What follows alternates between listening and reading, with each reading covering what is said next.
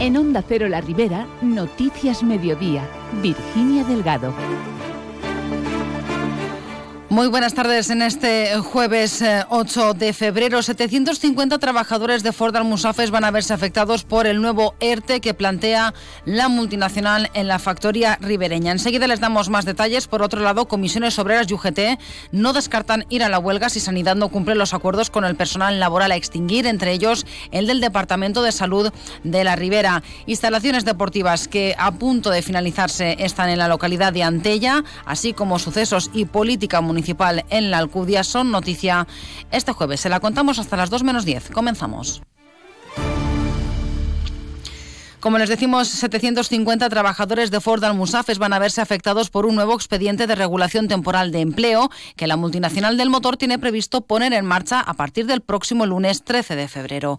Así lo ha trasladado la dirección de Ford al comité de empresa, quien ha concretado que el ERTE estará en vigor hasta el 30 de abril. Desde el sindicato STM, su portavoz en Ford Almusafes, Daniel Portillo, ha explicado que la medida afectará tanto a la planta de vehículos como a la de motores.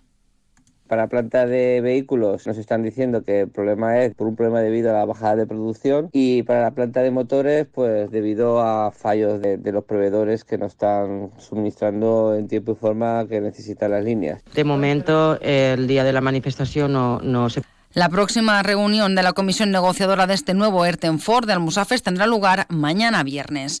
Y en clave sindical también, comisiones obreras y UGT no descartan ir a la huelga si Sanidad no cumple los acuerdos con el personal laboral a extinguir, entre ellos el del Departamento de Salud de la Ribera. Ambos sindicatos han celebrado una concentración esta semana ante el Palau de la Generalitat en la que han exigido homogeneizar las condiciones laborales con el personal estatutario coreando lemas como las promesas de Mazón, mentiras a montón Marciano Escucha, la sanidad está en lucha para reclamar que al mismo trabajo, mismas condiciones. Sagrario Pérez, miembro de UGT en el Comité de Empresa del Departamento de Salud de la Ribera, ha indicado que si no se atienden las reivindicaciones, incrementarán la presión y llevarán las movilizaciones también a los centros de trabajo. Inciden que llegarán hasta donde haya que llegar y la huelga no se descarta. De momento, el día de la manifestació no, no se presenta ningú per a parlar amb del Palau, el que és comissions i UGT. Jo puc parlar per UGT.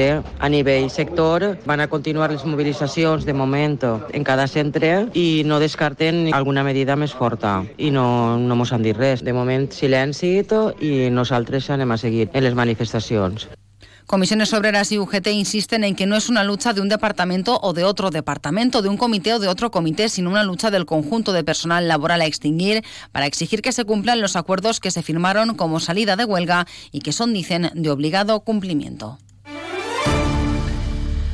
Antella espera poder concluir los trabajos en el Polideportivo Municipal en cuatro meses. El objetivo es poner a disposición de la ciudadanía estas instalaciones el mes de junio.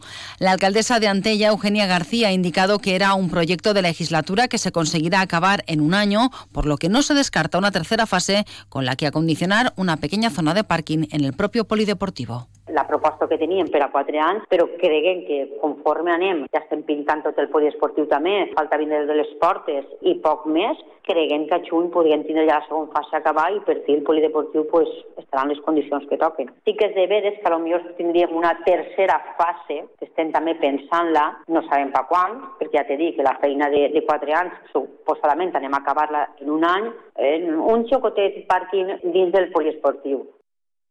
Estos días el ayuntamiento está acabando de acondicionar una pista multideportes y una mesa de ping-pong, actuaciones incluidas en la segunda fase de mejora y acondicionamiento de esta zona deportiva, en la que se ha adecuado un campo de fútbol y fútbol 7, una pista de frontón, una pista de pádel, un parque para los más pequeños, así como un rocódromo. Además, se habilitará una pista de atletismo alrededor del polideportivo. En total se ha invertido en estas instalaciones 346.000 euros, de los cuales 260.000 son fondos propios del ayuntamiento. Y de Antella nos vamos hasta Carcaixent, donde el Partido Popular presentará una moción en el próximo pleno para defender los derechos del campo valenciano y de sus trabajadores. En ella también pedirán al resto de administraciones que respalden al sector. Para los populares, los agricultores y ganaderos necesitan, una vez más, que la clase política esté de su lado para evitar la situación de injusticia total que sufren. Escuchamos a la dirigente del PP y alcaldesa de Carcaixent, Carolina Almiñana. Sempre hem estat al costat dels agricultors i ara no va ser menys. Presentem al plenari de febrer una moció biourgent en la que, entre altres coses, demanem primer una reivindicació històrica, no? un major control de les importacions de tercers països que en tanta desventatge posen als nostres agricultors. També que se mantinguin les bonificacions dels impostos a la compra de gasoil per intentar pal·liar un poc les pèrdues que sofreix el sector i també demanem un mecanisme de control per al compliment de la llei de preus, perquè els nostres agricultors no tinguin que vendre per baix ni el preu de cost.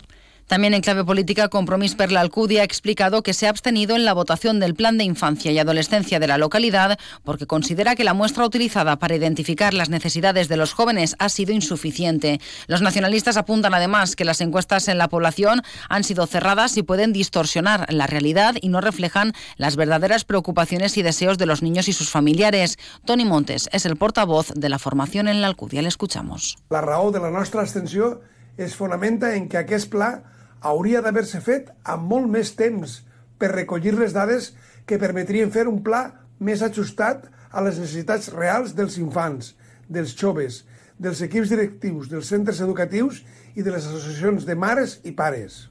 Pese a ello, Compromís muestra su voluntad de colaborar y realizarán un control y seguimiento de este plan.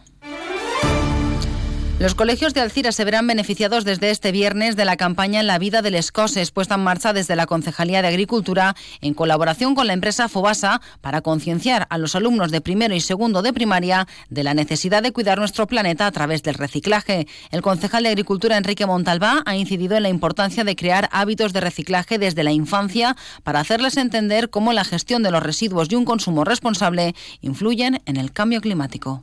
Que explicaran als més xocotets què és el canvi climàtic, com n'hi ha que separar correctament els residus i com ser un consumidor responsable. Algo que crec que és el més important, no? per això se pretén ensenyar als xiquets ja des de xocotets a aquesta nova etapa. Els residus antes eren d'una forma, avui són d'una altra i n'hi ha que actualitzar els coneixements dels xiquets perquè sapien com actuar.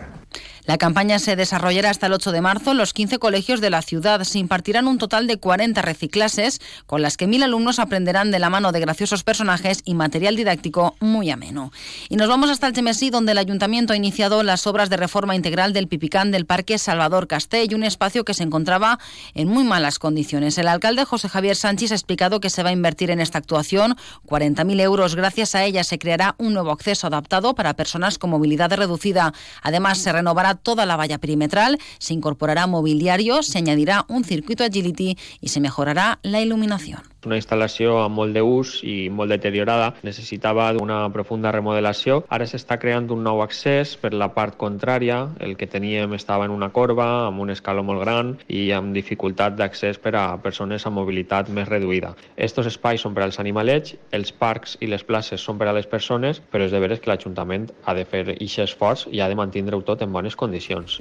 En página de sucesos, en la tarde de este miércoles se declaraba un incendio en un cañar cerca del río Albaida, en Castelló, causando una densa humanidad visible desde toda la población. Las llamas se produjeron en un punto entre el Colegio Severi Torres y el Polideportivo Antoni Escuriez, provocando una gran preocupación entre los residentes. La Policía Local de Castelló inició un protocolo de extinción junto con dos helicópteros, cuatro camiones de bomberos, una patrulla de la Guardia Civil y brigadas forestales de emergencia de la Diputación, que finalmente extinguieron el incendio. Por otra parte, efectivos del Parque Comarcal de Bomberos se desplazaron ayer por la tarde a una vivienda en Alcira en la que tuvieron que ayudar a sacar de su casa a una persona de avanzada edad y movilidad reducida que necesitaba cuidados médicos.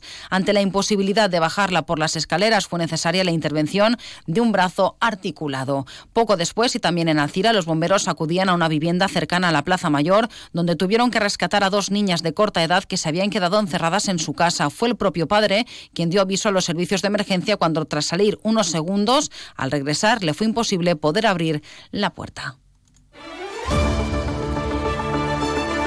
Y sepan que hoy se inauguran en Almusafes las actividades incluidas en la agenda de la localidad como ciudad educadora, todo un programa elaborado desde la Concejalía de Educación que involucra a alumnado y profesorado de todos los centros educativos de la localidad. Hasta el 22 de febrero se va a desplegar una serie de charlas, monólogos científicos y espectáculos que se celebrarán en edificios públicos y centros educativos y que tendrán como público destinatario al alumnado y a sus familias.